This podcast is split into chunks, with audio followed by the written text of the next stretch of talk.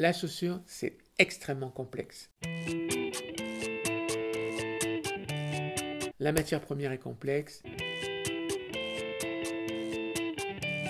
L'assemblage est complexe, le montage est complexe, tout est complexe. Je travaille au chaboté dans le centre-ville.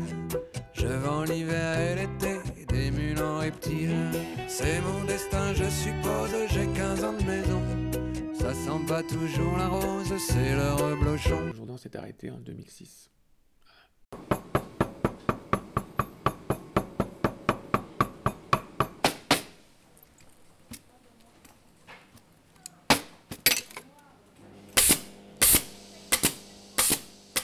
Charles Jourdan Chaussures, euh, je pense que le, le maître mot, c'était pump, à savoir escarpin à la base, et couleur.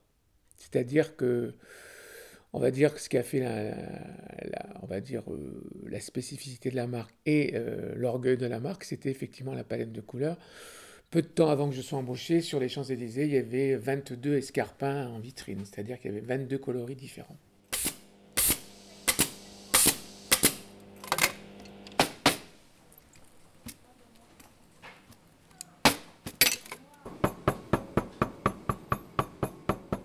Qu'on était capable chez Jourdan de tout faire.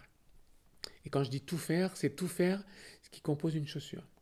En partant de la forme, c'est-à-dire une bille en bois, et en allant jusqu'à la chaussure finie, euh, en passant par donc la forme, le talon, le- pourquoi pas le motif euh, en métal ou en plastique.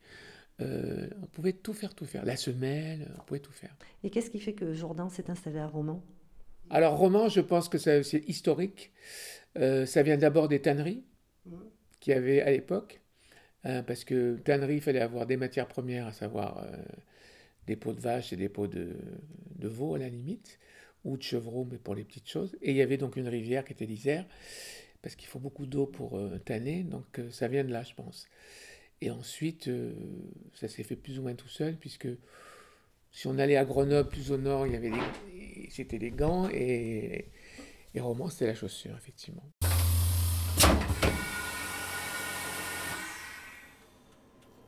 J'étais sensible à la mode, on va dire, et voilà. Et moi, c'est je suis arrivé dans la chaussure par la mode, en fait.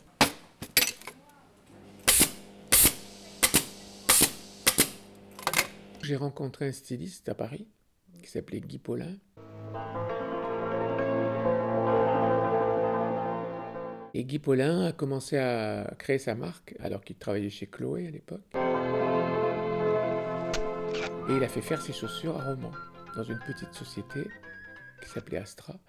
Et en 82, je suis rentré chez Astra via ce styliste que j'ai rencontré à Paris. Et c'est comme ça que j'ai mis mon premier pied, si je puis dire, dans la chaussure. Pourquoi une chaussure noire?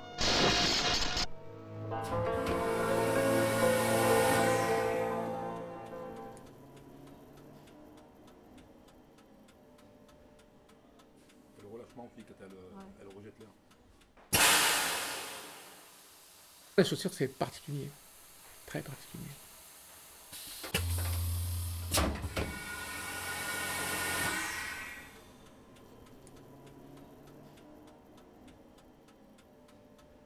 Sélection de la peau, on coupe la peau, sélection de la doublure, on coupe la doublure, on assemble tout, on part, on pique, on monte.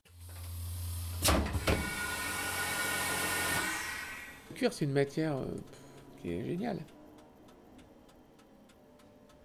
Effectivement, c'est un univers qui m'a tout de suite intéressé. Je suis resté trois mois dans l'usine à savoir comment c'était fabriqué, comment toutes les étapes de la fabrication, etc.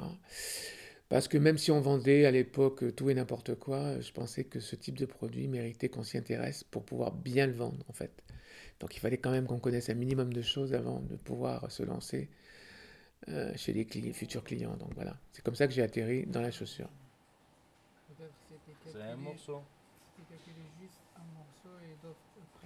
Tu veux que je. Ça veut dire j'ai besoin encore de. Il faut ça et ça. Je pense. Oui. Ça sera pas joli. hein. Ça sera, ça sera pas joli. Ça, ouais, ouais. C'est mieux faire une, euh, un morceau.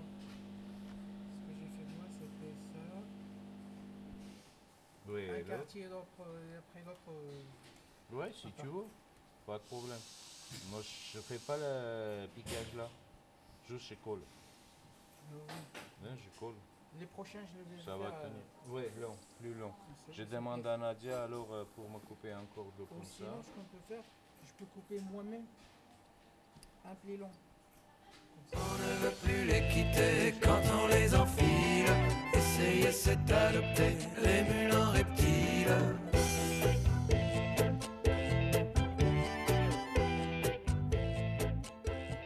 Chez Jourdan, j'ai été muté à Paris, où là j'ai pris en charge euh, l'approvisionnement, le merchandising euh, des 48 euh, magasins en filiale ou en franchise sur l'Europe et le Moyen-Orient. Donc là j'étais basé à Paris et je sélectionnais tous les produits qui étaient vendus dans les magasins. En priorité les produits que fabriquait le groupe et après des produits qu'on faisait faire soit sous licence, soit qui appartenaient à nos propres licences, soit qui étaient des produits complètement extérieurs que je travaillais en private label. Elle me confie son pied nu comme à une sœur. Il est fin, petit, menu, bref, sans épaisseur. Je le respire, je le flaire, enfin je le Les princesses d'Arabie, en fait, c'était des clientes privilégiées qu'on avait sur Paris, qui venaient régulièrement euh, à l'époque euh, à Paris euh, pour faire du shopping et pour faire un peu l'ami. Elles venaient en principe une fois par an, alors que les, les Saoudiens, eux, venaient une fois par mois, pratiquement. C'était pas le même rythme. Elles étaient dans leur harem et, la famille du roi et, venait, elle, une fois, par, ouais, une fois par an à peu près. Et elle restait euh, une semaine à dix jours. Et là, elle faisait la razzia des boutiques, effectivement. euh, ce qui n'est plus du tout le cas aujourd'hui, parce qu'aujourd'hui, tous ces pays-là sont équipés de malls énormes où ils organisent les- leur propre vente de toutes les marques du monde, y compris des grandes marques. Et euh, alors, comment ça s'organisait euh, Eh ben, en fait, il y avait une personne, une personne qui, qui est- pour ce qui nous concernait, nous qui habitions en Suisse, à Genève, qui était en fait la correspondante de la princesse à Paris. Et donc, c'est elle qui organisait les rendez-vous dans chaque boutique. Et après, la princesse faisait ses sélections. Donc, nous, on fermait le magasin et la princesse arrivait à 20h et elle restait tant qu'elle n'avait pas tout, tout fait ses choix. Donc, elle choisissait, elle choisissait, elle choisissait. Nous, on répertoriait. Ensuite, euh, la personne qui accompagnait donc euh, payait.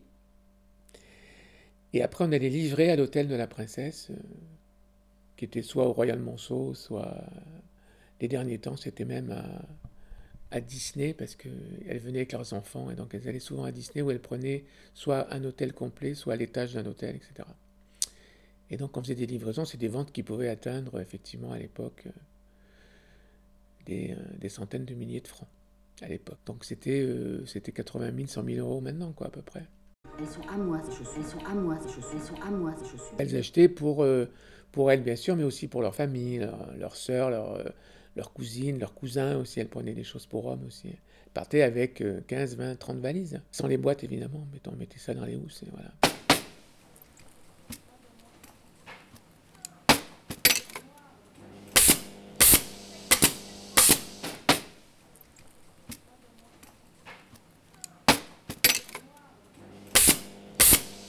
Mais une belle chaussure, c'est fabrication. euh, alors, fabrication à la main, ça ne veut plus rien dire parce que euh, strictement 100% à la main, c'est rarissime. Ça existe pratiquement plus. Par contre, des chaussures euh, où la main intervient, oui, ça existe, heureusement. Tout n'est pas que automatisme et, et moule. Pour toi, c'est quoi une bonne chaussure? Alors après, c'est euh, toujours pareil.